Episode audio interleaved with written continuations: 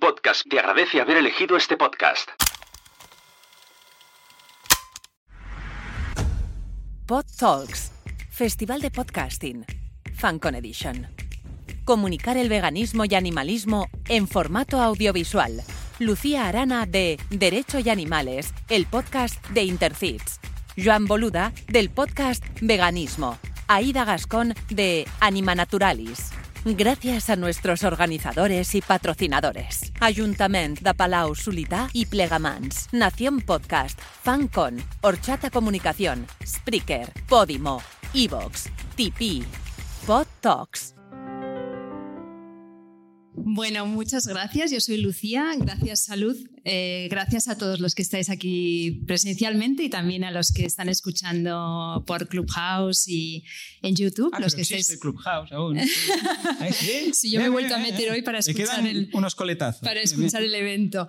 Eh, bueno, eh, estamos eh, aquí para hablar de, de animales y aunque no hay en realidad ningún animal eh, no humano aquí presente, la verdad es que los animales están en todas las facetas y en todos los aspectos de nuestras vidas. Y bueno, mm, no- yo no me podía imaginar que íbamos a estar eh, tres veganos, tres veganas sentadas en una mesa para hablar de podcasting. Esto es algo que hace unos años no, no nos lo hubiéramos podido imaginar. Es un poco eh, qué hacen tres veganas en una mesa de podcasting, un poco Parece el chiste. chiste, sí. Pero aquí estamos y la verdad es que esto es gracias a la generosidad y a la, bueno, a, a Sune, que es un visionario y que, bueno, dentro de un tiempo seguramente alguien dirá que, que, que se lo han inventado ellos, pero ha sido Sune el que ha traído el tema del veganismo y de los animales a esta mesa, a este evento de podcasting. Entonces, bueno, yo eh, soy Lucía Arana, tengo el podcast Derecho y Animales y me acompañan eh, Aida Gascón de Anima Naturalis y Joan Boluda de... Bueno, Joan Boluda es que no necesita ni presentación en el mundo del podcasting porque es una barbaridad lo de este hombre. Entonces, bueno, yo muy rápido, mi, mi proyecto es Derecho y Animales, el podcast de Intercits, y es un podcast muy nicho que habla sobre eh, derecho eh, animal y en el que entrevistamos a operadores jurídicos que eh, defienden a los animales desde el ámbito legal. Ese es mi proyecto, entonces, si os parece, presentamos un poquito brevemente cada uno el nuestro.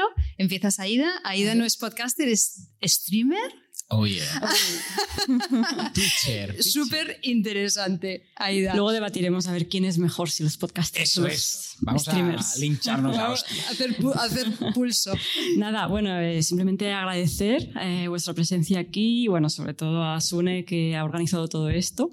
Y bueno, yo decir que soy un proyecto de, de podcaster también, ¿eh? O sea, lo que pasa es que Twitch me ha desviado un poco del foco, pero sí, la idea es hacer un podcast de Anima Naturalis para hablar de animales, de derechos animales, de veganismo y conectar un poco esa comunidad. Pero es verdad que Twitch lo descubrí en diciembre más o menos y me lancé a ello. Porque me enamoró la plataforma, el, el contacto con la gente, la inmediatez, la honestidad, ¿no? De que no hay edición, es todo real, verdadero, Sí, es sí. la verdad. Y, y un poco conectar eso con el trabajo que hacemos en Anima Naturalis, que para quien no lo conozca es una, una ONG de defensa de los animales que lleva pues luchando por ellos desde hace ya 19 años, creo. Ahí está el fundador. Y, y un poco era conectar con la comunidad, porque al final pues los animales no tienen voz y hay que utilizar todas las herramientas que, po- que podamos, porque los medios de comunicación nos dan el espacio que nos dan. Y vi en los podcasts y en Twitch una herramienta muy, muy, no sé, muy innovadora, muy cercana también, de, de seguir hablando por los animales, ¿no? Y un poco eso es lo que, lo que hago. Pues dirijo Anima Naturalis en España y estoy tratando de crear un imperio animalista en, en Twitch. Pim, Ahí, pam. ahí, Ya ahí. está. Muy bien. Pues nada, yo soy Joan Boluda ah, y aunque en realidad soy consultor de marketing, que es otra cosa que no tiene nada que ver, ah, también soy vegano. Entonces, cuando fui al mundo y descubrí el mundo del veganismo y dije, hostia, pero ¿qué estaba haciendo comiendo animales hasta ahora y tal? No solamente mm, me quedé contento y saciado convirtiéndome al veganismo, sino que noté como que faltaba algo más. O sea, sumar ¿vale? Ya no lo digo restar, ya no en negativo, ¿no? Sino que, vale, ahora pues no como nada y no, no consumo ningún producto uh, con, uh, procedente de los animales, pero debería hacer algo más, debería, debería sumar, debería conseguir que más gente lo vea. Entonces, claro, había unas cuantas posibilidades, una ir a, liberar animales a granjas por la noche, pero no me veía, con tres hijos, los animales, saliendo en la tele, consultor de marketing encarcelado, pues no. Entonces dije, bueno, como yo tengo un podcast, porque por aquel entonces tenía un par solo, ahora tengo siete, eh, tenía dos podcasts, pues dije, algo que se que, se me dé bien, que pueda aprovechar una fortaleza que tengo. Y dije, pues un, podcast de veganismo. Entonces, entre la gente y mis clientes que conocía y oyentes del podcast, tenía a Joseph de la Paz, que es el co-host, la, persona con la que grabo el podcast de veganismo, y le dije, él tiene un, blog que es Vitamina Vegana, y le dije, escucha, Joseph, ¿qué te parece hacer un, un podcast? Yo sé hacer podcast, tú eres vegano hace más tiempo, y de eso hace ya seis años. O sea que ya este año será la séptima temporada de veganismo, el podcast. Compramos el dominio veganismo.org, teníamos el .com, el .net, fuimos a lo grande y desde entonces ahí hablamos de, de veganismo, pero no desde un punto de vista de os vamos a explicar cómo ser veganos, sino de todo lo que hemos tenido que pasar desde que decidimos ser veganos hasta hoy. O sea, nuestro punto de vista, nuestra experiencia, nuestros problemas, pero nunca intentando explicar cómo, sino cómo lo hemos hecho nosotros, ¿no?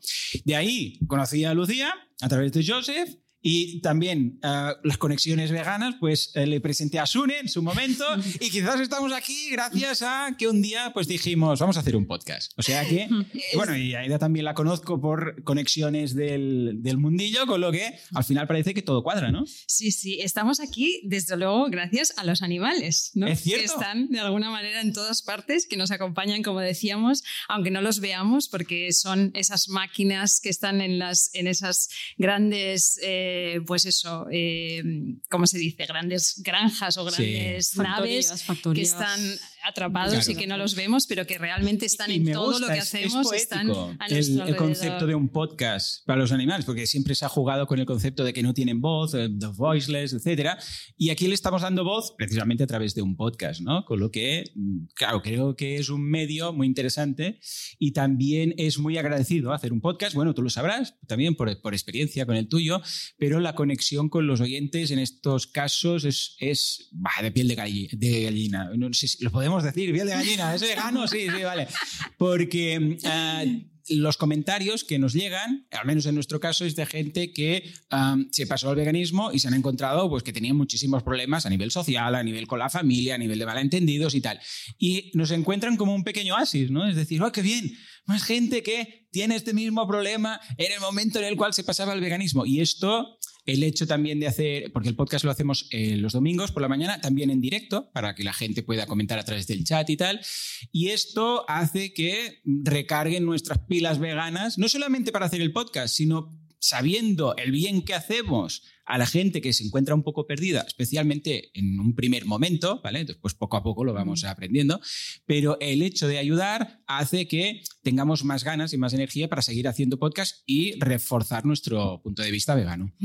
Y tu experiencia con el veganismo empezó a la vez que el podcast prácticamente. Sí, o sea, sí, estamos yo hablando de que tú Yo me hice vegano en seis años, cuatro segundos, sí, un poco más, de seis años. Yo me hice vegano en cuatro segundos, necesité, fue el vídeo, uno de los vídeos típicos, que era el de 101 razones, no, 1001 razones para ser vegano, que había un momento que separaban a un cordero de su madre y la madre iba a, lamerlo, ¿no? Porque es lo que hacen cuando acaban de parir, ¿vale? Porque era... A limpiarlo. A limpiarlo y tal, para, para limpiarlo, y lo separaban. Y ella con la lengua como que iba persiguiéndolo, como queriendo decir, ¿qué pasa, no?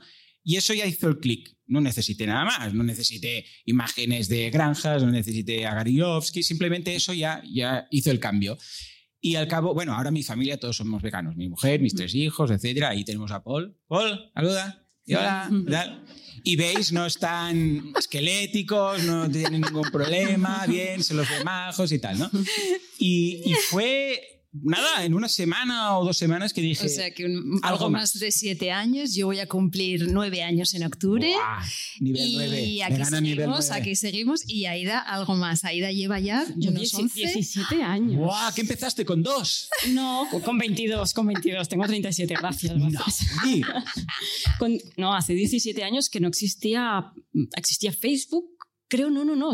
No existía Facebook. No, no, no. Me hice vegana y no existía ni Facebook. Existía, pues, YouTube. Eras una chunga, o sea, ¿por qué te Hotmail. vegana? ¿Qué pasó? Eras una Cuenta. chunga. Sí, sí, era Claro. rarísimo. Ahora es trending, pero antes era. Sí, sí, rara, sí, rara. era, era muy raro. No eh, para, te tenías que gastar como 6 euros en un brick de leche de soja o hacerla tú Madre. mismo, ¿no? Sí, sí, pero era un momento en el que la información no circulaba. De hecho, Claro. Anima Naturalis se, se formó precisamente para toda la información que había en inglés en el mundo. En España no había, hace Claro. 19 años, ¿no? Pues no había información. Entonces, simplemente era una página web que buscaba traducir artículos de todas las áreas de explotación animal a- al castellano, simplemente, ¿no? Hasta que un día a Francisco se le ocurrió poner la casilla de contacto.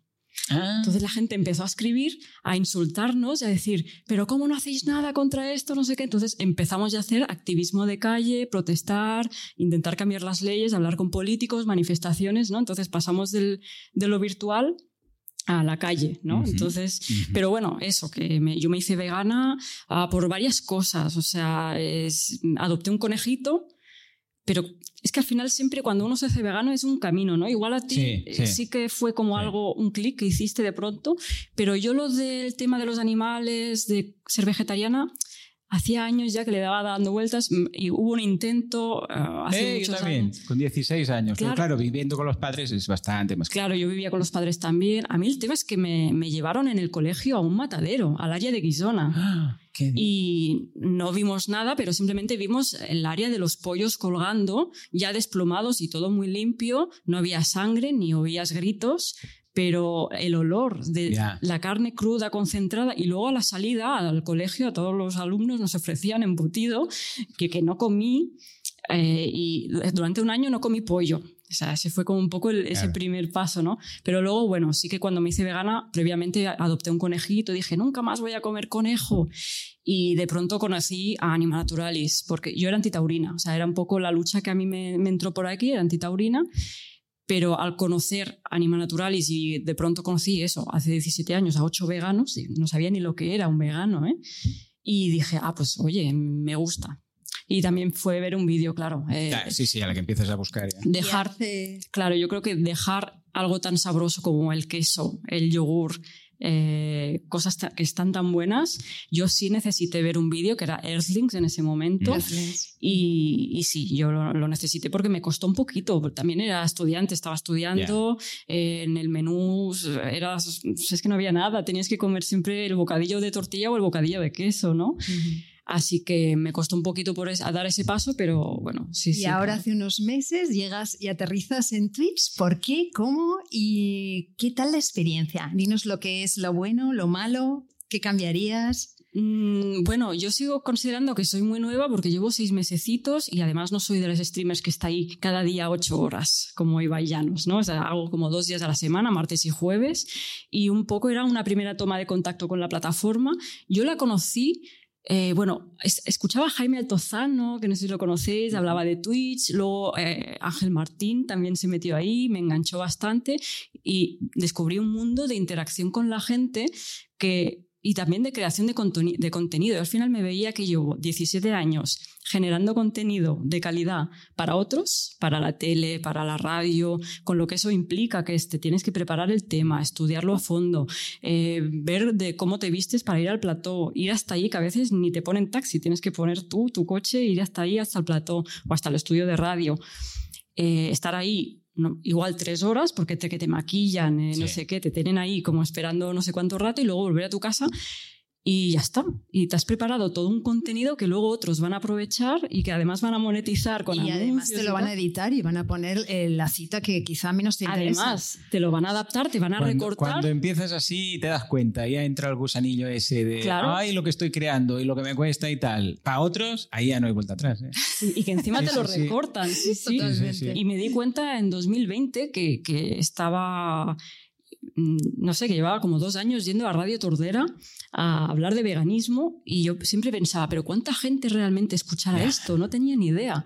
Y con Twitch, con los podcasts, que también en 2020 en la pandemia, pues eh, me metí de lleno con el mundo de los podcasts, descubrí que, es un- que puedes medir tu impacto Y, entonces puedes decidir dónde eres más eficaz para ayudar a los animales. Entonces, si todo el tiempo que invierto en ir a, Radio Tordera, que no sé cuánta gente escuchará, eh, pues creo, creo yo mi propio espacio, que en realidad el objetivo de Twitch es crear Twitch Anima Naturalis, ¿eh? eso estoy practicando pues decidí que era mucho más guay porque puedes ver los números, la gente que está conectada, la gente que, que, interactúa, eh, interactuar directamente con la gente. mucho el objetivo que tengas en mente. Como en nuestro caso, el objetivo no es uh, tener imagen, porque a ver, ir a la radio o ir a la tele te da imagen. Porque es alguien que es una entidad como una radio o una tele, ah, te permite estar ahí, confía en ti, tiene como el sello de aprobación de lo que tú dices y haces, ah, y a cambio tú mm, mejoras tu imagen, porque es, oh, si Aida o Joan o quien sea ah, sale a la tele, es que es importante porque sale en la tele, ¿vale? Bueno, esto es mm. discutible, ¿vale? Pero sí que es cierto que te da un cierto estatus, porque no todo el mundo sale en los canales autonómicos o nacionales o lo que sea. En cambio, haciéndolo en Twitch o, o sea, a través de un podcast o a través de lo que sea, claro, es como la autopublicación versus que te pilló una editorial un libro. Uno queda mejor, pero con el otro puedes llegar a más gente o incluso puedes ganar más dinero. En este caso, ¿qué ocurre? Que, claro, como nuestro objetivo era veganizar, da igual si me ven mejor o me ven peor, ¿vale? Es llegar a más gente, tú ahí viste que, que, era mucho más eficiente lo que decías tú, el coste de oportunidad de perder una mañana entera para ir a la tele, cuando podría hacerlo desde casa en Twitch y llegar a más gente, pues entonces sí. Claro, es que aquí la gracia es que no nos ponemos nosotros delante. Nosotros sí, vamos ahí y hablamos, pero no lo hacemos por nosotros, porque esto, monetizarlo, el veganismo, cero, ¿vale? O sea, no. Aunque los taurinos digan que ganamos mucho dinero sí, con sí, esto. estamos montados en el no, me ha llegado todavía el cheque. ¿A ti te ha llegado? A mí no me ha llegado ningún cheque. El cheque de, de la Asociación de Brócoli. A mí me decían que me pagaba el Puyol. Claro, claro. Pues sí, sí, el presidente de Cataluña. No tenía nada más que hacer de esos, los viajes a Andorra y pagarte a ti. Pues claro, en este caso, como nosotros no, no, no hay nada para monetizar, ni, ni, que es que queremos quedar bien, claro, estas uh, plataformas pues nos, nos permiten bueno, ser mucho más eficientes. Claro. Bueno, en nuestro caso, por ejemplo, yo sí tengo una asociación detrás, uh -huh. que es Intercits, que es la Asociación de Operadores Jurídicos, que de alguna manera sí que busca eh, colocar el tema de la protección legal de los animales en el mapa, ¿no? Y sí que busca de alguna manera que los, los, los parlamentarios, los diputados, todos los políticos, pues eh, escuchen, reconozcan y nos, nos de alguna manera nos coloquen en un lugar de esta es la entidad que mmm, sabe sobre este tema, yeah. ¿no? O sea, es verdad que en el caso de mi podcast, por ejemplo, que es nicho, nicho, o sea, es más nicho todavía, que esta mañana estaba escuchando a Sune en su mesa, que mejor que me escuchen 300 que me quieran escuchar que uh -huh. 10.000 que están a la vez con el móvil y uh -huh. haciendo cualquier otra cosa, ¿no? O sea, que la verdad es que lo del nicho es muy interesante. Eh, pues eso, ¿no? Sí que hay de alguna manera, como un poco en Animal Naturales, sí que hay una entidad detrás que lo que está haciendo es, bueno, financiar ese podcast para posicionar uh -huh. también ese, ese, mensaje, ¿no? Uh -huh. Todo es, al final, pues conseguir mejoras mm, para los animales, cada uno desde nuestro, desde nuestro punto de vista, desde nuestro ámbito, ¿no? Os quería preguntar, eh, los dos hacéis entrevistas Tú en realidad tienes un co-host que es Joseph de la Paz. Correcto. Un beso a Joseph.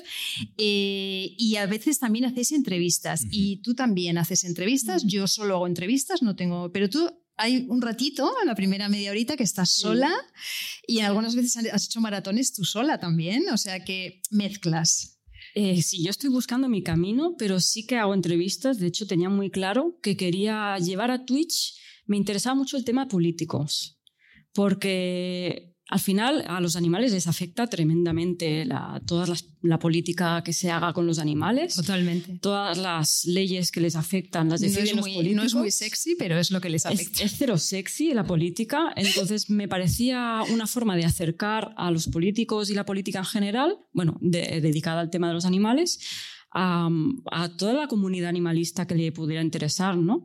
Porque siempre nos queda como muy lejos. Entonces empecé ahí haciendo una maratón de, de invitar, cuando fueron las elecciones de la Comunidad de Madrid, invité a candidatos que más o menos tenían puntos de protección animal en sus programas y estuvo muy interesante porque, bueno, cada uno explicaba lo suyo y creo que a la gente le interesó mucho más de lo que yo me esperaba. Y entonces entrevisto a eso políticos, eh, también a nutricionistas veganos, a deportistas veganos, que también hay muchas dudas, eh, ¿no? En plan, ¿pero puedo ser vegano y hacer deporte o ganar masa muscular? Pues nos lo responde un deportista. De hecho, el lunes, hago aquí un poquito de spam, tendremos a, ¿cómo se llama? Carolina Robles, que es atleta olímpica sevillana antitaurina, imaginaros, y vegetariana, y nos va a contar un poco su experiencia. Y el martes tendremos a un culturista vegano. Entonces me parece súper interesante el formato entrevista porque bueno, eh, ayuda a crear un contenido muy interesante para tu público. También te, te, te llegan seguidores nuevos y un poco pues a, te permite es como que te, beneficias también de los seguidores de ese, sí, del sí, entrevistado. El entrevista en general, ¿eh? para un podcast es muy positivo para muchas cosas. Primero, porque hay gente que no se atreve a enfrentarse a un micro media hora. Hmm. yo venga, monólogo, media hora, tú mismo, sino que se quedan muy cohibidos. Hay gente que no, que tiene el don de la palabra y estaría 30 minutos y 30 horas, o una maratón. Pero hay gente que no, que dice, ¿yo cómo enfoco esto y cómo lo presento? En cambio, si tienen un entrevistado, un invitado, es, eh, pues hoy tenemos a fulanito. Y las preguntas que se hacen son preguntas que realmente interesan, son genuinas, se nota. Entonces esto es mucho más fácil, mucho más llevadero para un podcast. Pero por otro lado es lo que dicen, que te das a conocer a la comunidad, porque normalmente el invitado lo dice en sus redes, y, ah, pues me ha entrevistado ahí, me ha entrevistado Joao, me ha entrevistado quien sea, ¿vale? ¿Y qué ocurre? Que mm, te das a conocer a un grupo, un subgrupo quizás, de sus seguidores, que no todo el mundo va a seguirte, ¿vale? Pero es muy probable que haya un interés en lo que tú dices si has venido a un canal que te complementas con él, ¿vale? Con lo que en ese sentido también es muy positivo. Y evidentemente también es positivo para el invitado, porque tú hablarás en tus redes de él. Mm. Y es un poco win-win. Es, es, una forma muy, muy típica de, ya no digo en Twitch, sino también en el mundo del podcast, de empezar. Cuando no has hecho ningún podcast, piensas, bueno, entrevistas, me salvo. Y también superas el síndrome del impostor. El síndrome del impostor es aquel que yo no soy nutricionista, yo no soy culturista, yo no soy no sé qué. ¿Cómo voy a contar yo esto? ¿Quién soy yo? Yo no soy ingeniero industrial de veganismo, ¿vale? Entonces, ¿qué pasa? Dices, bueno, yo no, pero traigo a los expertos, traigo al médico, traigo al nutricionista, traigo... Y yo no estoy diciendo nada, lo dicen ellos, yo lo simplemente eh, llevo el podcast y lo entrevisto. Y es una forma muy interesante de empezar cualquier podcast si no eres el experto y tienes un título, que a veces no hace falta título, porque hay algunos nutricionistas que los ¿eh? pero es una forma muy válida y muy interesante. Yo la recomiendo mucho. Sí, a mí me, esto me lleva a un tema que a mí me gusta especialmente en lo que hacemos nosotros, además yo creo que los tres de alguna manera, que es eh, esta transversalidad, ¿no? De mm, traer a gente al mundo del podcast que no sabía ni cómo se decía podcast. O sea, eh, a, mí, a mí me ha pasado en mi asociación que yo les he dicho a algunos operadores jurídicos, te te, llamo para invitarte a mi podcast. Y era como, ¿a mí qué? O sea, de verdad, o sea, jueces, fiscales, abogados, ellos nunca han oído la palabra podcast. Yo este año, ahora en septiembre, empiezo la octava temporada, ocho años del otro, del de marketing online, y al principio tenía en todos y cada uno de los invitados tenía que explicar que era un podcast. Exacto. a mi podcast, que es como un programa de radio, pero que se graba y ya tenía ahí la, respuesta, ¿no? Porque si no era, eh, ¿dónde el podcast? Esto es un programa. Y si decías programa, sin decir podcast para que la entendieran, te decían, ¿qué radio? Claro. Entonces tenías que explicarlo. pero sí, sí, totalmente. Totalmente. Y además, es que en tu caso, Joan, a mí es que me parece especialmente emocionante. Yo recuerdo, yo te conocí cuando todavía, y yo, pensaba, este, este hombre, o sea, es un crack y es vegano. O sea, era como, no puede ser. O sea, a mí me explotaba la cabeza, claro. Entonces, que tú en tus clases de veganismo, de, de, marketing, Se, me va, se me va, en tus clases de marketing cojas y ahora vamos a hacer una página web y la página web va a ser de, de no sé qué vegano. Y ahora vamos a hacer un evento de marketing online, lo estábamos hablando fuera, cuéntalo, tú llevas haciendo seis años el evento, cinco. Sí, bueno, como ha habido el, el, COVID, el año pasado no, pero sí, sí, cada año desde el 2016. Y, y el, efectivamente, el catering, por ahí vas, ¿no? El catering es todo, es 100% vegano. O sea, desde las galletitas de entrada, luego el coffee break, el desayuno, luego también hay la comida, el almuerzo y tal. Es buffet para que todo el mundo pueda elegir. Claro, es que yo no me veía en, en, su momento, claro, no te lo planteas. Y cuando llega el momento de decir, venga, el menú, piensas, yo no puedo pagar.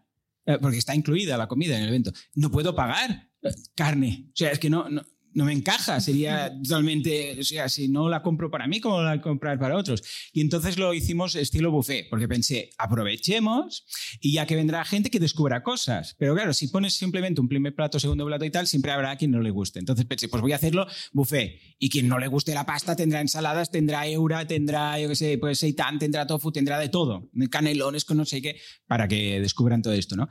Y sí, Sé que no es el podcast de veganismo, pero también lo podemos colar. Es un activismo así extra. En el podcast, cada vez que pongo un ejemplo, digo, vamos a poner un ejemplo. Imaginémonos un restaurante vegano, ¿sabes? Y lo cuelo ahí en mis presentaciones. un queso de almendras. Exacto, exacto. Que a veces se puede hacer eh, yo podría hacer apología del veganismo, por decirlo así, desde mi podcast de marketing o el de WordPress o el que tengo de, no sé, de crowdfunding o lo que sea. ¿Por qué? Porque primero que a la que puedo lo cuelo a la que puedo poner un ejemplo, también ahí queda. Y me hace mucha ilusión cuando hay gente del podcast de marketing o de crowdfunding o de WordPress o lo que sea que se queda con la idea y dice, ah, pero este tiene un podcast. Entonces empieza a buscar, encuentra el podcast de veganismo, pues si Joan también aquí está en todas partes, y descubre el veganismo, incluso se llega a convertir. Tengo un caso, porque entonces te lo dicen, te mandan mail, y esto es lo que decíamos que recarga mucho, te mandan mail, que sepas que me ha gustado mucho, no sé qué. Bueno, y hoy todos los compañeros que tienen podcast de veganismo, malditos veganos, bueno, hay como 10 o 15, ¿vale? Cuando te mandan el mail que los has convertido, te sientes en parte súper un hype brutal, súper orgulloso y a la vez también súper responsable. Todo poder conlleva una gran responsabilidad. Ahí está, ahí está. En los FanCon podemos nombrar a Spider-Man sin, problema. Claro, ¿qué, ocurre? Que, piensas, ostras, ¿y si ahora tiene problemas con la familia? ¿Y si ahora no sé qué? ¿Y si ahora tiene una bajona? No sé? De repente te viene el subidón de qué guay, pero luego es, hola, hola, ¿y si ahora le pasa algo por mi culpa? No sé qué. Y piensas, madre. Pues cada vez que ocurre que nos mandan un mail de estos, lo, guardamos. Ya tenemos a 133 personas desde que empezamos el podcast que nos han contactado, nos han dicho que se han hecho veganos. Es mucho. Gracias al ¿eh? podcast. 133. Hay el caso de un matrimonio. Y los que no, que fue en Navidad. claro. Que en Navidades compraron un jamón, ¿vale? Y cuando se convirtieron gracias al podcast, ni lo abrieron. Dice, y lo tuvimos que regalar al final. Claro, les pilló justo que lo tenían y decían, ¿qué hacemos con el jamón? ¿Lo tiramos? lo que no sabemos son los que escuchan el podcast y vuelven a comer carne a todo o correr. puede ser. Que recae, claro, Alguno que escucha el podcast y dice, oye, yo no, como estos no quiero ser, yo me voy a poner a comer carne a lo loco. Claro. Podría ocurrir. no, creo, no, no lo creo, no lo creo. Y en tu caso, Aida, también haces un poco de este trabajo transversal de llegar a gente que normalmente quizá no... Sí, yo, a ver, yo, mi tema es monotema, o sea, mi tema es la defensa de los animales, el veganismo, Yo también un poco. Pero, pero sí que estoy utilizando, lo digo aquí en Petit Comité, el tema del cambio climático. O sea, sí que cada vez está más en auge este tema y, y claro, eh, los lo, lo llevamos relacionando desde hace al menos una década, ¿no? desde el movimiento de derechos animales, el tema del impacto de la ganadería en el cambio climático,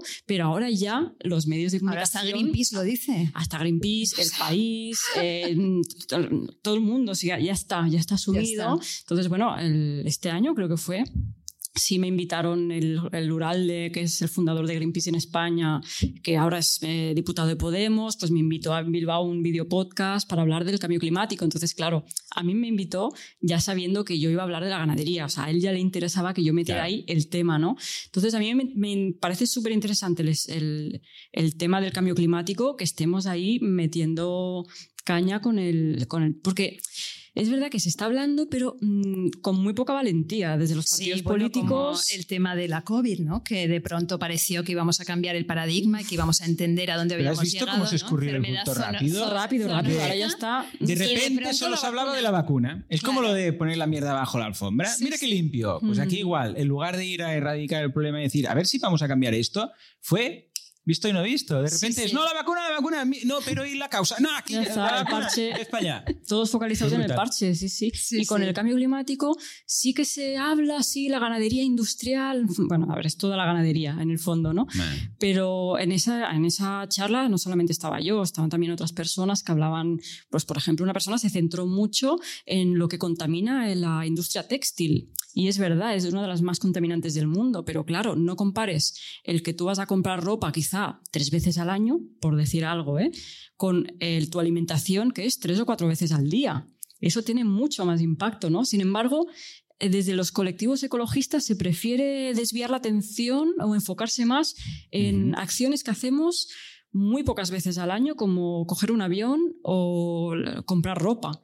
No se quieren enfocar en lo que hacemos a diario. porque eso, ese es el cambio. ser antitaurino es muy fácil, no te afecta nada en tu día a día. Y decir, pues cojo menos aviones, pues también es relativamente fácil porque tienes alternativas del tren, lo haces muy pocas veces, pero, ay amigo, cambiar la alimentación, ah, eso, ya... Pero bueno, ya fue un logro, ¿eh? que me invitaran a una charla así, yo creo que se empieza ahí a notar cierta Sí, yo empezaba precisamente hablando de que los animales están aquí con nosotros, aunque no estén, porque realmente están en la ropa, están en todo lo que, en todo lo que nos rodea, ¿no? O sea, es como un tema tan tan presente en nuestra vida diaria. Invisible, presente. Invisible, que da mucho susto pensarlo. O sea, de repente piensas, hay más cerdos en Cataluña, más cerdos en España que personas.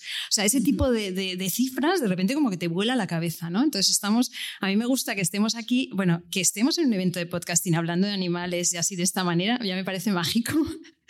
Pero además porque realmente es un tema transversal que nos afecta a todos cada día en nuestro día a día, ¿no? Entonces, me parece muy interesante lo que, lo que hacemos. No sé cómo vamos de tiempo. Ah, yo, quería comentar una cosa porque, claro, aquí estamos metiendo spam de veganismo. Sí, demasiado. pero yo quería comentar algo que creo que puede ser de interés y es que he echado un vistazo a los... Nosotros tenemos unos 5 o 6 mil, escuchas por episodio, ¿vale? El de veganismo. Muchísimo.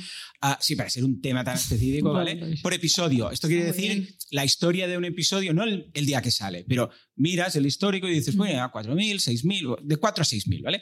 Y entonces he dicho, voy a buscar un patrón de a ver los que más, eh, los que más interesan. Y he detectado dos patrones, ¿vale? Uno es eh, por calidad y el otro por cantidad, entendiendo calidad como feedback que dan a través de comentarios o de mensajes que te mandan y cantidad en cuanto a escuchas, ¿vale?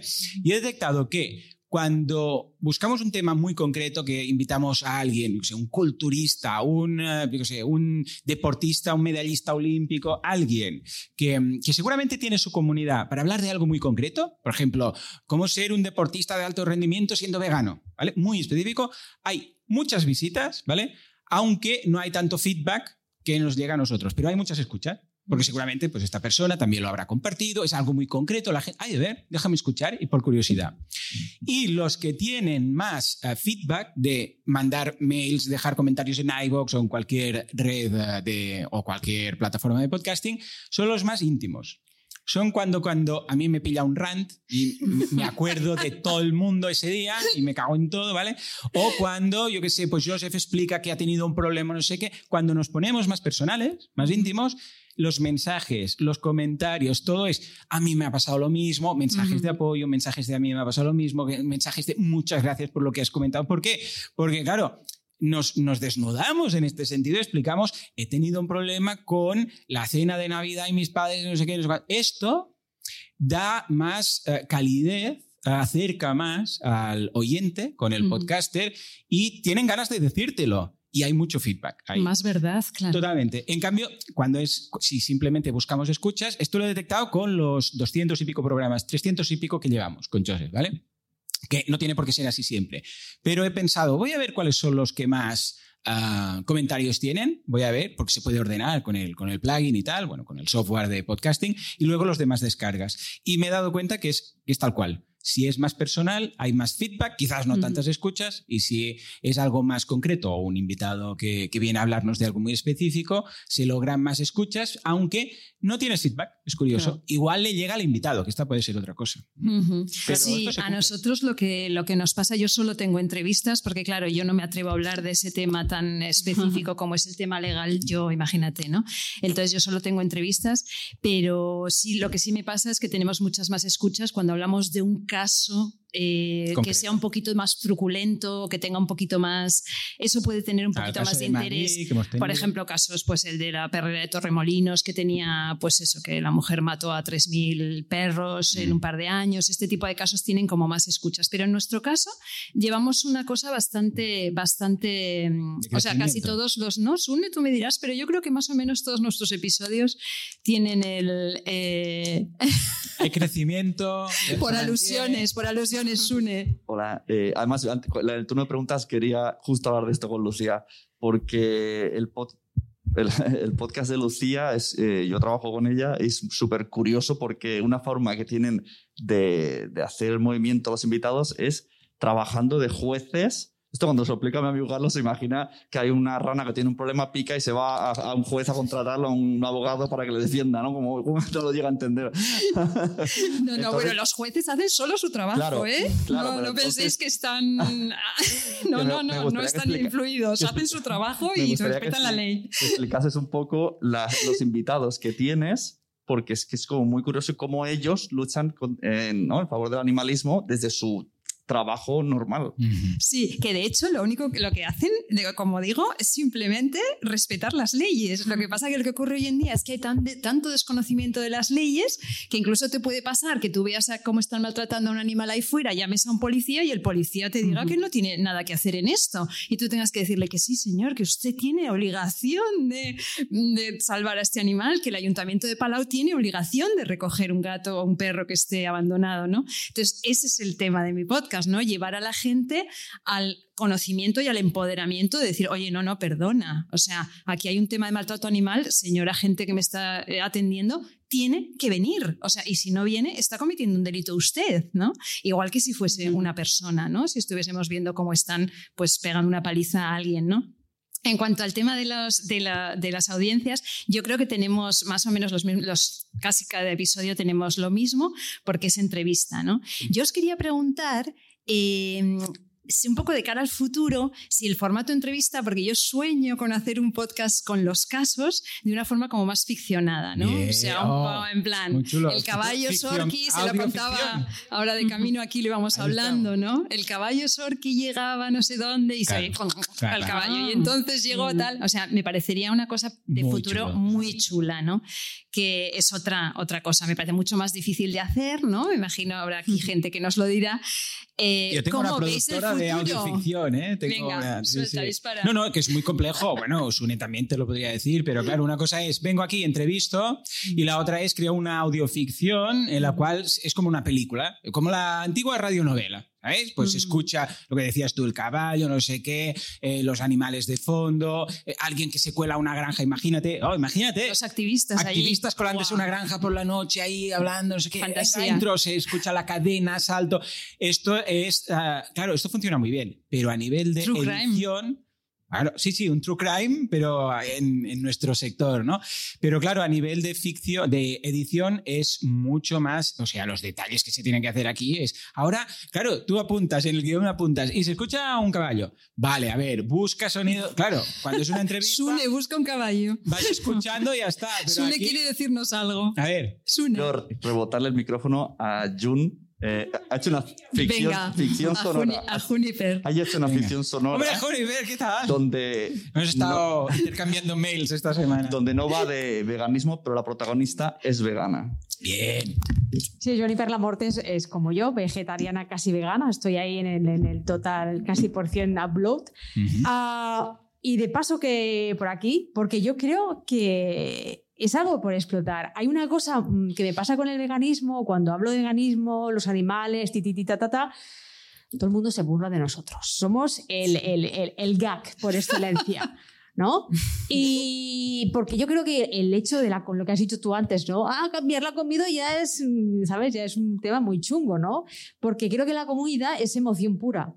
Entonces, decirle a la gente o decirle, hostia, pues ¿por qué dejas de comer animales? Es tocarle el- casi las emociones, ¿no? Sobre todo en, en nuestra cultura mediterránea, ¿no? Claro. Que es de tanto la mama que nos ha alimentado y la comida es como una emoción, ¿no? Es el amor de la Mm. mama y dices, ahora tienes que, bueno, de chuletón gate y todo esto, ¿no? Yo a mí un buen chuletón. Chuletón Gate. Sí, mira, una ficción podría ser de chuletón gate, los vegandores o whatever. Vengadores. Entonces, os pregunto, eh, porque mm, eh, yo en tema de podcast, eh, de veganismo, eh, ¿hay alguna ficción? Porque que sería una buena manera también, chulo como comunicar es emocionar, en vez de dan, no me malinterpretes, pero dan la chapa o entrevistas, lo que sea, pero para la gente que a lo mejor tiene un pequeño, le está haciendo un pequeño clic, yo creo que es mucho más fácil emocionar y llegarles o hacerles esa reflexión con la ficción. Totalmente. Mira el caso de películas como Okja, por ejemplo. En el- Maravilla. en el nombre- Totalmente. en el A la momento en el cual ¿no? pones nombre y apellidos al animal, Babe el cerdito valiente, bueno, el Babe que convirtió al actor, al que hace... de- Sí, Sí, sí, sí, se súper activista. Sí, Y sí. es súper activista. Claro, en el Sí. momento en el cual le pones nombre y apellidos a Blanquita, la cabrita de Heidi, de repente esa no me la puedo comer. ¿Por qué? Porque tiene nombre y apellidos. ¿Y las otras qué? Pues yo pongo nombre y apellidos a todos, ¿eh? No hay problema. O sea, yo, venga, hacer listado. Claro, eso sería... ¿Tú qué quieres? Que esto lo comentábamos un día en el podcast. Digamos, claro, tú ves una peli, yo sé, Rebelión en la Granja, o ves La Escapada de la Granja también de... Está hecha así con... ¿Cuál era? La de la Rebelión en la Granja creo que es como muñequitos de pastelina o unas gallinas que se intentan Chicken, escapar. eh, O sí, ves- los Chicken Run. Chicken Run. Es muy buena. O ves a Babe, o ves cualquiera de estas, cualquiera. Mm. Y tú lo que quieres es que se salven. Siempre. O sea, seas vegano o no. No, A ver, no sé si habrá alguien que diga, a ver si matan a la gallina ya, asquerosa. No, normalmente es como que quieres que se escapen, ¿no? Claro, Dices- claro, Y ves a, a la, a- que, que está con ahí con el hacha, que, que la tienen que matar a la gallina y tal, y ves al país y dices, no, no, que, que este es el malo. Piensas, este, rápidamente, tu cerebro dice, este es el malo, que quiere matar a las gallinas, que ya no ponen huevos, las gallinas que se salven, pobrecitas, no sé qué. Y esto lo tenemos todos. O sea, raro que alguien piense lo contrario. Pero después vamos a, a- a la nevera, abrimos y sacamos poco el chuletón. disociamos, Entonces disociamos, disociamos. Yo, yo me Sí, veo disociamos un totalmente. South Park vegano. Lo Sí, tengo en la cabeza. directamente. ¿no? Pues venga, oye. Ah, pero aquí lo dejamos. Pues burlándonos de los ¿eh? Comedores de animales y, y- y burlándonos de nosotros también, porque a veces es como que proyectamos esta imagen, ¿no? De en plan, ay, qué buenos somos porque no comemos animales. Pues nada, eh, yo qué sé, hay un poco punky, ¿no? Yo creo que lo punky vende mucho. Coño, mira, Juniper la Morte, es que ella solo disfruta matando a la gente, pero luego la tía no se come un animal, ¿no? ¿Y, y cómo puedes empatizar como una asesina, no? Pues, pues sí. Yo, Yo- yo llevo colando, bueno, hay- también hay- se trata de colar cosas, pero no sé, podría ser una idea. Sí, sí, Ah, yo, yo de verdad sueño con ello y lo dejo aquí y lo quería traer hoy porque me parece que es una forma también de inspirar a la gente y estamos en un evento de podcasting y de eso tiene que ir esto, ¿no?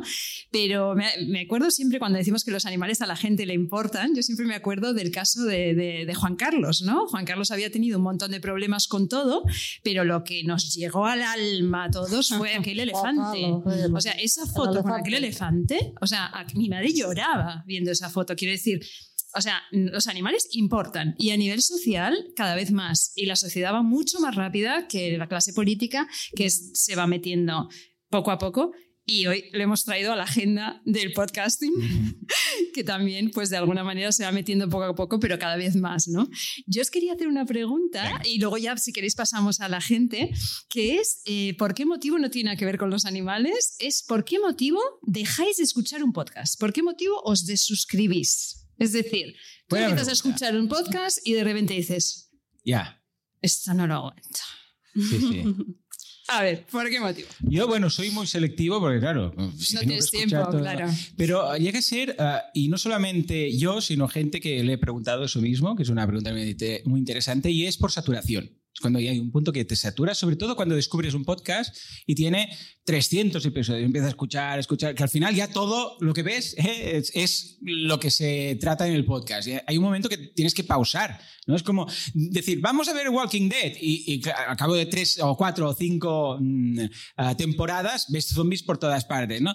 Hay un momento que tienes que parar, dices, a ver, déjame ganar un poco de distancia. Entonces lo abandonas, pero luego, si realmente el tema te interesa, como que regresas, ¿eh? Pero siempre que he preguntado ha sido por saturación, porque la gente ya quiere parar un momento. A ver, si es un podcast mensual, va a ser difícil que alguien se sature, ¿no? Pero si te descubre y tienes un histórico de 70, 80 episodios, a veces llega un punto que dicen... mm, Quiero, quiero parar un momento. Es lo que he encontrado que más me dicen y en mi caso también, cuando he dejado de escuchar un podcast es porque en un momento dado o saturación o ya no tienes interés en esa época de tu vida sobre ese tipo de contenido o bien algo distinto, un tema distinto, pues te llena más. Y entonces son fases, como los libros. Yo cuando leo un libro y es una novela policíaca muy chula, te viene de gusto otra novela policíaca, acabas y dices, hay otra. O buscas el mismo autor, ¿no? Dices, a ver, a ver, me ha gustado mucho, a ver si tiene más publicados. Pero claro, no estás siempre mirando novelas, escuchando y leyendo poleas, eh, eh, novelas policíacas porque al final ya escuchas un ruido y te vienen a asesinar, ¿no?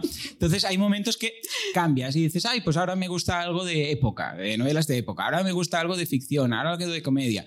Y vas como cambiando un poco. Esas son las principales razones, en mi caso. ¿Y tú, Aida, por Aida. qué dejas de...? ¿Por qué Bueno. te suscribes? O sea, rollo, no quiero más.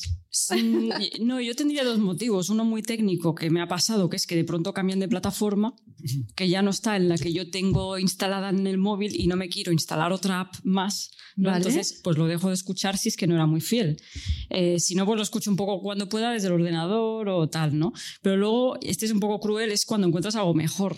O sea, Ya. igual escuchabas algo que te gustaba a nivel 7, bien, pero de pronto descubres un podcast que te interesa a nivel 10 y ya, claro, como el tiempo es limitado, pues te vas a ese Sí. otro, ¿no? Y aunque el otro sí te gustaba, pero igual no te llenaba de la misma manera, ¿no? O bueno, o cambias de intereses. Mm, un poco ese sería. algo. Ahora que dices esto, O sea, la algo que calidad a mí técnica no, hace... No, no, a nivel cómo? técnico La no. calidad técnica no es un tema. No. Sune, lo siento, pero. Yo, yo No, estuve tres años sí grabando es, mi ¿eh? podcast Para con mí los sí lo es. auriculares del Para iPhone. mí sí lo es. Yo no aguanto. Yo hay voces que no es que yo los aguanto y- escuchaba. ¿Pero voces o a nivel técnico? calidad, Bueno, un poco la voz también. Yo, Sí, yo soy, que no además, tengo un con la voz, problema sí. con las voces, me puedo enamorar de una voz. Mm, Además, por eso yo siempre Claro. digo la frase esa de, de Carlota Garrido que dice: Si la radio te enamora, no te pases por la emisora. Y yo Ah, de verdad sí. Ah. prefiero el audio al vídeo. O sea, Sí, yo, sí, hay- yo yo también. no a gente a la que Yo no quiero ver directamente, yo la quiero escuchar mientras cocino, lo que sea. Eh, y ahí, yo el tema de la voz soy súper. O sea, yo según qué entonaciones es como No que lo puedes. tengo que dejar, no puedo. Y el tema técnico sí, a mí me, afe- a mí me afecta, sí. sí. Bueno, es, es difícil hacer algo que técnicamente sea tan malo como Claro. para dejarlo. Yo no Antes sí, pero hoy en todavía día, así como... a la que tengas un micro. ¿Qué sería para ti así como muy mala calidad? Pues que, Que se escuche mal. Pues que se escuche yo creo que mal. quien se mete en un podcast ya pues que menos, ¿no? Igual sí, que hay gente que Es se que tira empezamos con el la podcast, nos estamos, vamos, hacemos Sune una carrera de, de micros y dinámico y de condensador y de no sé qué. Es lo primero que buscas ya la, la- la perfección. Algo no técnico, pero que sí que ha hecho, no que deje de escuchar podcast, sino que no lo escuche, bien, desde el principio es, son dos puntos, falta de credibilidad. Cuando alguien ves que dices, "Buah, esto me está vendiendo este plan, me está Ah, yo vendiendo tam- total, esto. sí, sí, no lo pero ya lo hueles a tres pueblos. Sí, de lejos. o sea, es que esto está porque detrás tiene no sé quién y ya diga lo que diga, ya no me lo creo, ¿vale? Y segundo, cuando empiezan a- con las críticas entre, entre la gente del mismo sector. No, porque este me dijo que no sé. Esto es muy youtuber. Ah, ¿vale? yo no lo aguanto tampoco. Es, no, porque tal. lo y entonces video respuesta de, sí, pues tú me dijiste esto, pues que sepas que no tenías razón, porque no sé qué, y piensas, yo tengo, yo no tengo tiempo de entrar en estas re- aquí, salseo, peleas de ¿no? patio. de- ¿Qué me estás contando? Dame contenido que me interese, me da igual. Si uno dijo en su podcast que tú habías dicho no sé qué y la rasta que llevabas. Venga, hombre, por favor, ¿en serio? Pero que esto en YouTube es muy típico. No, y hay gente que le atrae eso. El, el morbo este de tal, el sálvame. Hombre, vende, "Ah, vende, claro. Eso, eso el vendido Matamoros". siempre. eso El, el salseo siempre ha salseo, pero a mí me ha repugnado siempre. Es quita, al igual voy a ocupar yo más disco duro de todo lo que tengo que hacer, sabiendo las rendijas entre este que lo, este no se quiere y el otro es amigo y venga, hombre. Esto siempre, a mí personalmente, ¿eh? Mucha vergüenza ajena Sí, y, vamos, mm, no quiero saber nada tampoco. de este mundo en el momento en el que encuentro algo así. Oye, nada. animaros a, a recomendar cada uno un podcast y ya cerramos y así que, que nos pregunten lo que quieran. ¿Qué os parece? Venga, Vale. Aida. Venga, Bueno, yo lo tengo claro, que es Malditos Veganos. No sé si lo conocéis, pero es, eh, enfoca en el veganismo. Mira, ¿cómo, cómo, cómo te llamas? Perdón. Judith. ¿eh? Ah, Jun. eh, pues y para mí el humor es clave, ¿no? Es también lo que me hace engancharme a un podcast, es el humor. Y entonces, malditos veganos explican el veganismo un poco así, pues ellos reconocen, no, nosotros somos dos tontos que estamos Bueno, somos son muy tontos". hijos, son hijos de Sí, Joseph y sí, Joan, ¿eh? sí, sí, son hijos, son O hijos. sea, son hijos. Pero es verdad que yo les descubrí a ellos y luego a través de Súper ellos el- los el invitamos, veganismo. ahora hace poco los invitamos a pasar por el sí, sí. podcast. Sí. Muy bien. De hecho, a raíz de ellos, pues yo conocí a. bueno, pues te mira. conocí a ti, sí, sí. Yo primero. Llegué a ellos, pues no sé. Networking. cosas por Twitter Llega. y tal, ¿no? Qué Eh, bueno. Esto es algo muy aconsejable, traer a otros podcasters a tu podcast, a ser posible. A ver, en este caso, traes a cualquiera, porque, eh, o sea, me refiero, aunque sea competencia, ¿vale? Porque, porque Sí. como lo que buscamos no, son, no, no es nosotros, sino es mm, llegar a más gente para veganizar al mundo, casi nada. Ahí vamos. Pues entonces, claro. Pero en el mundo del podcasting normal, traer a gente que se complemente con tu mensaje y tu propuesta de valor es muy bueno, porque tú te das, bueno, como los invitados, te das a conocer a ellos, ellos a ti y tal. Yo en mi caso, algo, something completely different aquí, porque yo voy a recomendar Mindscape, que es un podcast, está en inglés, es de Sam Carroll y va de... eh, va de física cuántica, de la, de la conciencia, del universo de Lo las partículas faltaba. elementales. Yo es que soy muy fan de la física cuántica. Es mi, es mi hobby. No tengo ni idea, pero me gusta. o En sea, los, no soy die- en los 10 segundos libres que tienes Exacto. ¿no? Y entonces este está súper bien, súper, súper bien. Está en inglés, pero muy bien, muy bueno, por ser física cuántica Se en inglés. entiende. Pero habla a veces de temas de, yo qué sé, de, de, pues de la autoconciencia, o sea, la conciencia, cómo es que somos conscientes los seres humanos, o, o también de los animales, o de todo esto. Eh, está muy bien. Eh, y además trae a premios Nobel, que les hace entrevistas y tal.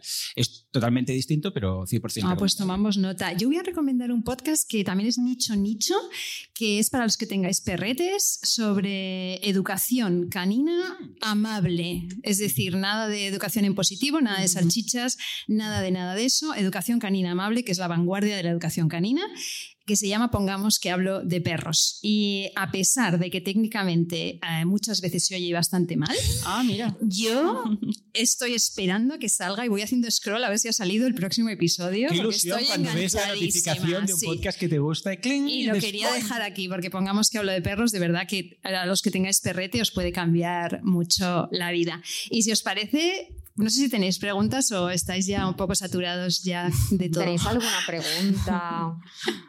¿Queréis pedir algún consejo? Sune quiere preguntar. Quiero Comentar. responder el por qué eh, dejo de escuchar algunos podcasts Ah, sí, sí. cuando conozco a la persona y Ah. me defrauda. Oh, Oh. sí. Buah, Woody Qué Allen. duro eso, Woody ¿eh? Allen, por ejemplo. no, no, pero, ¿sabes? Con- yo qué sé, a Perdón. jornadas de podcast la conoces o por, o por Twitter, ¿no? Y dices, uy, me parece más majo el podcast y luego en verdad no es tan majo. Entonces me da mucha pereza Sí. y aunque el contenido me guste mucho, me repele. Muy Sí, bien. esto muy también bien. pasa Es con actores. A veces ¿eh? con actores, ¿no? Que dices, Sí, oh, qué bien este actor, y lo ves, es un desgraciado, y dices, oh, qué rabia, sí, yo, no, yo puedo mirar sus pelis. Totalmente. Mira, yo también Venga. pregunto. Y es que a raíz de esto, que me parece interesante, porque claro, estáis escuchando un podcast de algo que no tenga nada que ver, ficción o lo que sea, y de repente descubrís que, hostia, es que ha colgado la foto en Instagram que venga a la plaza de toros, le gustan los toros. Mm. Uf, Hombre, claro, yo es ahí ya. Hombre. es que Can- esto- cancelado. Claro, claro, Hombre. claro. Quiero decir, esto sí Bloquear. influye, O sea. porque lógicamente, o sea, quiero decir, si tú ya, por ejemplo, boluda, que ya hasta dices, no, ¿cómo voy a yo a hacer un Claro. evento y voy a gastarme dinero mío que no lo hago ni en mí? Claro. Eh, no puedo hacer esto. Pues digo yo que con las personas Mm. os pasará también un poco, ¿no? A la hora de Totalmente. escuchar Pero a mí, no me ha, podcasts. pas- a mí me, ha, me ha pasado al revés, ¿eh? que normalmente cuando te gusta alguien eh, en podcast, eh, te enamoras un poco de su forma de ver las cosas y de su personalidad y tal. A mí es muy difícil que me defraude. Nunca me he encontrado con alguien que yo seguía y de pronto parece que es taurino. Yo creo que Mira, no, es difícil. un poco al revés. A mí me pasó con La Ilusionista, que es un podcast que me chifla, que también no podría haber recomendado, que resulta que hablando con Carlota Garrido por privado por un asunto de un, de un animal en concreto, me cuenta, empecé a estudiar derecho, eh, me encantan los animales, tengo gato. O sea, es curioso, ¿no? Es un poco lo que dice Aida. O sea, tú te enamoras de algo, Mm. Es raro que de repente Claro. esa persona Puede sea pasar, taurina. Es que complejo. es- a mí me parece muy raro. Es que un Sí. taurino... Eh, A ti te puede pasar porque igual en temas muy distintos, Claro, ¿no? claro, claro. tú Claro. to- o sea, es que tú tocas temas tan diferentes que te puede pasar, pero la sensibilidad yo creo que ya la gente como que la, transmite. la Mm. transmite, ¿no? A no ser sé. que sea una, un- una lectura de un guion o tal, ¿no? O sea, sería raro porque el podcaster siempre acaba hablando de cosas suyas. De vez en cuando, ¿no? Todo el día, pero ah, no sé qué. Y la gente que escucha mi podcast sabe que soy vegano, sabe que tengo tres hijos, sabe que tal, que cual, sabe que soy optimista, que. O sea, es muy difícil que de repente me conozcan y es una persona completamente distinta. Sería muy raro, ¿no? Sí, serías un actor. Yo, yo tengo una, una pregunta, Aida. Mm. Es el hecho de hacer ah, el directo, claro, mm, te da un, un feedback instantáneo, porque la Mm. gente está ahí contestando, está en el chat y tal. Yo también en el podcast de veganismo hacemos por Telegram, en este caso, en directo, si alguien lo quiere escuchar en directo, ¿no? Para, para hablar en, a través del chat y así lo nombramos y tal, ¿no? ¿Esto tú crees que le da más calidez el hecho de tener esas preguntas y esos comentarios al momento que en cambio grabar un podcast lo dejas, lo enlatas, lo editas, lo subes y sí que hay comentarios, pero después? Y en el caso que sí, ¿por qué no lo pasas a podcast? Porque lo que cuentas, en- aunque tú a veces compartes páginas web, hablas de, de- Ujú. de noticias, mira esto, la industria láctea, no sé qué, no se perdería nada de información pasando ese archivo que luego subes a YouTube pasarlo a MP3 y subirlo en forma podcast, ¿no?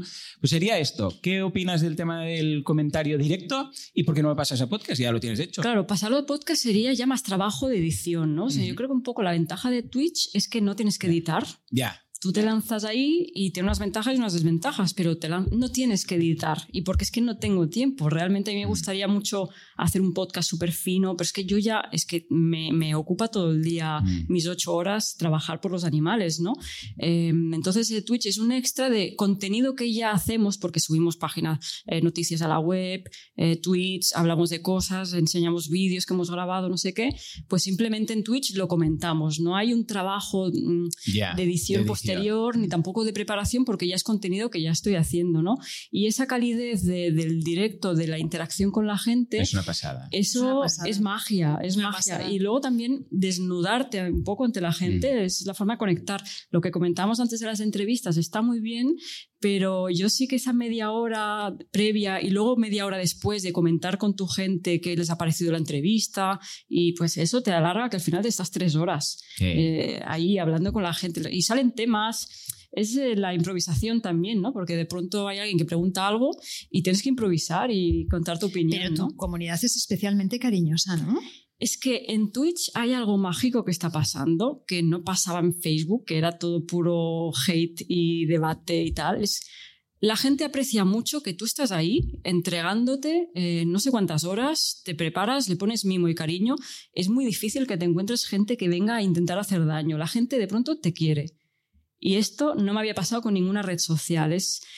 Se construye algo juntos, porque no eres solamente tú, es, no es unilateral, es como muy horizontal, ¿no? De la gente en el chat interactúan entre ellos, interactúan contigo, tú con el chat, y mucha gente no te ve porque te escucha en modo radio, ¿no? Está haciendo sus cosas mm, y de pronto le, interesa algo lo que has dicho y va y comenta en el chat. Entonces, esa es un poco la, la calidez de, de- de conocer de verdad a la gente que luego a veces te los encuentras en la vida real y, hostia, pues, claro, gente que ha estado ahí contigo cada tarde Sí, y luego te los encuentras en una manifestación, pues hace mucha ilusión. Sí, sí, son- es un gusto. Yo quiero, eh, voy a coger la pregunta de, bueno, la pregunta del comentario de Suni de salud y voy a darle la vuelta. A mí me ha pasado de estar hablando con otro podcaster, de, ah, pues el micro este por la plataforma, eh, eh, media hora hablando y al final te dice, sí, porque en mi podcast sobre toros, y yo, ¿En serio? oh, ¿qué hacemos ahora? ¿Y qué hacías? Sonreír. Ah, bueno, a mí me gusta mucho el Tragar podcasting, eh, bueno, le tendía un capote. un capote. Eh, la próxima vez, recomiéndale el peor micro que haya en el mercado, recomiéndale Ah, eso. Ese- Me la apunto, me la apunto. Ponlo en off, dile, ponlo en off, que no entra, que no entra interferencia. Oye, ¿qué torres más altas han caído? Igual le recomienda el podcast o le recomienda el Twitch de Aida Ah. y lo convertimos. Déjate. Nosotros abrimos, nos abrimos. Así Pues yo quería decirle a Joan que antes decías que había recibido 133 emails de... Vamos a sumar uno. No te he enviado el email, pero bueno. ¡Oh, fuerte aplauso! Está ¡Eh! ahí. 134. Mitad, mitad con Aida. Oh, Muy bien. Bueno, 133 y medio, por mi parte. ¿Pero quién más? ¿Él o yo? Eso, eso. Pues 50-50, ¿eh? Ah, qué guay, Bueno, qué Viendo, ilusión. viendo tus Twitch he cenado muchas veces, Oh. que por, guay. por trabajo me toca viajar y Ah, bueno, ya sé quién eres. Que cenamos en Dubai Sí, vale, vale, me sonabas, me sonabas, pero como la mascarilla no estaba segura. Qué guay. y ya te dije lo del podcast que... Sí, sí, sí, sí, sí. Estamos en ello aún. Pues venga. Oh, qué si bien, yo lo qué veo en el podcast, ya estás tardando. Qué bueno. Es que es muy fuerte esto, porque lo que comentaba antes de, de la televisión, ¿no? Que, que la gente se piensa que sales en Telecinco, en el Sálvame, y guay, ya te, llueven eh, visitas a la web, socios, cero, cero. O sea, Sí, sí. sales ante miles de personas y cero. A veces he hecho la prueba, ¿eh? Me voy a la web de Anima Naturalis a ver si han subido las visitas o si he ganado algún seguidor en Twitter, cero. Pero en Twitch, que igual pues se pasan 300 personas en un directo, ahí se convierte mucho más. Sí. ¿Eso qué es? Cinco sí, sí, minutos. que no veo nada. Cinco ¿eh? minutos, pero de No preguntas, ¿no? hemos pasado, qué bien. Cinco minutos en total. Ya está. Qué rollo. Ah, vale, vale, pues ya está, oye. Perdón, perdón. ¿Alguien más tiene alguna pregunta que hacer? ¿Sí? Breve, ¿eh? Anteriormente han dicho que no están monetizando lo que están haciendo. Eh, ¿y, y, y por qué?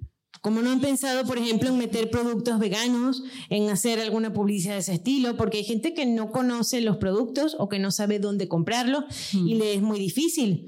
Nosotros, por ejemplo, estuvimos en un restaurante donde vendían una pizza que no era 100% vegana. Aquí nuestro compañero puede dar fe de ello.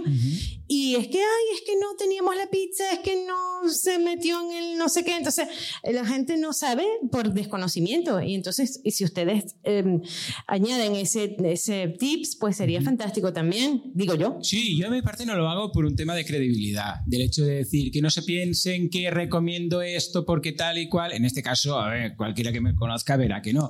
De la misma forma, ojo, en mi podcast igual, el podcast que tengo de marketing online hace ocho años y nunca he puesto ni un enlace de afiliado. ¿Por qué? Porque pienso, bueno, es que se puede poner en jaque si lo que recomiendo es realmente porque yo lo digo o porque me dan un 5% de cada venta y tal. Entonces, por eso fue cuando dije, aquí no va a haber nunca nada pagado, nunca, nunca. Incluso los invitados que traigo, los traigo porque me interesa el producto y puedo hablar libremente sin estar atado a ninguna marca. Ujú. Esto por un lado. Y por otro lado, porque yo ya tengo mi negocio. O sea, yo tengo mi negocio, el podcast de marketing, mi academia de cursos, etc. Esto lo hago para llegar al máximo de gente. Si estuviera en una situación distinta en la cual no tuviera un negocio ya, una fuente de ingresos y tal, y necesitara, quizás sí me podría plantear, bueno, voy a poner unos enlaces de Amazon para tal y cual, pero también es cierto que si te- no te dedicas al 100% a ello, pues va a ser muy difícil sacar un sueldo, al menos, sí, o algún extra. Y también, sí, yo añadiría, yo también un poco lo mismo, que no, digamos, no lo hago por esto, por monetizar, pero hay dos puntos más. Uno es, no hay muchas empresas veganas eh, que quieran invertir dinero en esto. El o sea, sindicato del brócoli, ¿eh? Claro, la, la mayoría de empresas son muy pequeñitas y bueno, como mucho te mandarán un lote de productos para que los prueben, o sea, tampoco hay pocas empresas que paguen. Y luego, por otro lado, también es una inversión de tiempo muy importante la de estar contactando con las empresas, mira que tengo esto. Eh, entonces es como, bueno, si realmente lo necesitas, pues sí, pero digamos, es un, hay que tener en cuenta, hay muchos streamers en Twitch, por ejemplo, que tienen miles de seguidores, pero como no tienen tiempo de estar contactando con las empresas, no, no lo hacen, pero podrían ganar mucho dinero, ¿eh? pero es que es un tiempo que, que no se tiene en cuenta a veces, pero es contactar, no sé qué, Necesitas a alguien que te haga ese trabajo. Claro, es que ya Bueno, hay y en Twitch que puedes monetizar bien. Lo que pasa es que en tu caso todas las suscripciones las, Claro. las dais, ¿no? Para, En- para en, en Twitch es muy buena tema. forma, es muy buena plataforma de, de monetizar porque la gente se puede suscribir, eh, a ti te llega un dinero, un poquito, porque Twitch se queda la mayor parte, pero bueno, en mi caso todo lo que recibo eh, va destinado a organizaciones de protección animal que el chat elija, ¿no? Y cada mes hacemos la fiesta de la donación y tal. Pero bueno, que es, es- hay que tener en cuenta eso, ¿eh? el tiempo de inversión en contactar a empresas. Rescatista, no, no, no tengo tiempo de, la verdad no, me dedico más a, defender, digamos, a cambiar las leyes, que es un trabajo muy gris, que mucha gente pues no, no es visible, cambiar las leyes, hablar con políticos, a concienciar, pero rescates, hay muchas personas que lo hacen y es, es hero- heroico totalmente, pero yo me enfoco más en un, un camino más, mm, bueno, men- quizá menos de acción en ese sentido, pero más acciones de calle, concienciación, lobby político, denuncias también, mandar casos de maltrato animal a los tribunales. Hay muchas vías de actuación por, por los animales y están muy cubiertas. Lo que falta es, bueno, el, el movimiento animalista en España es muy joven, en realidad. Pero sí que has hecho muchas acciones, aquí, Sune, pero sí que has hecho muchas acciones, eh, y, eh, grabar lo de los bows, Sí. y hay, y hay en YouTube, eh, has hecho cosas antes de, de que conociéramos como Twitcher, que, te- que te- y salías ahí al barro. Sí, sí, ah, bueno, claro, vamos a grabar eh, maltrato animal in situ. De hecho, estoy haciendo el experimento de emitirlo en directo desde Twitch cuando grabamos toros embolados aquí en Cataluña, etcétera. Y tengo el plan de meterme en granjas también y grabarlo en directo para que la gente lo vea. Y es otra forma de, de comunicar algo que, que- que no se ve porque queda muy lejos. El cómo viven los animales en las granjas, pues tengo un poco ese plan. Es spoiler total, ¿eh? es primicia, no lo sabe nadie. Ahora que no nos oye nadie. 2022. Pues vamos cerrando entonces, ¿os parece bien? Bueno, muchísimas gracias de verdad por, eh, por, estar aquí. Gracias a todos, gracias otra vez a Salud, a Sune, gracias a todos. Gracias chicos, yo creo que eh, hemos visibilizado un poquito a los animales. Como no cambiemos la relación de los seres humanos con los animales, no tenemos ninguna, ninguna esperanza como especie. O sea que ya nos podemos poner las pilas, gentes, porque esto que hoy parece una fricada, en muy poquito tiempo va a ser, eh, bueno, la, lo que va a decidir si nos vamos a salvar como especie o vamos a desaparecer. O sea que acordaros de los animales y muchas gracias. Muchísimas gracias.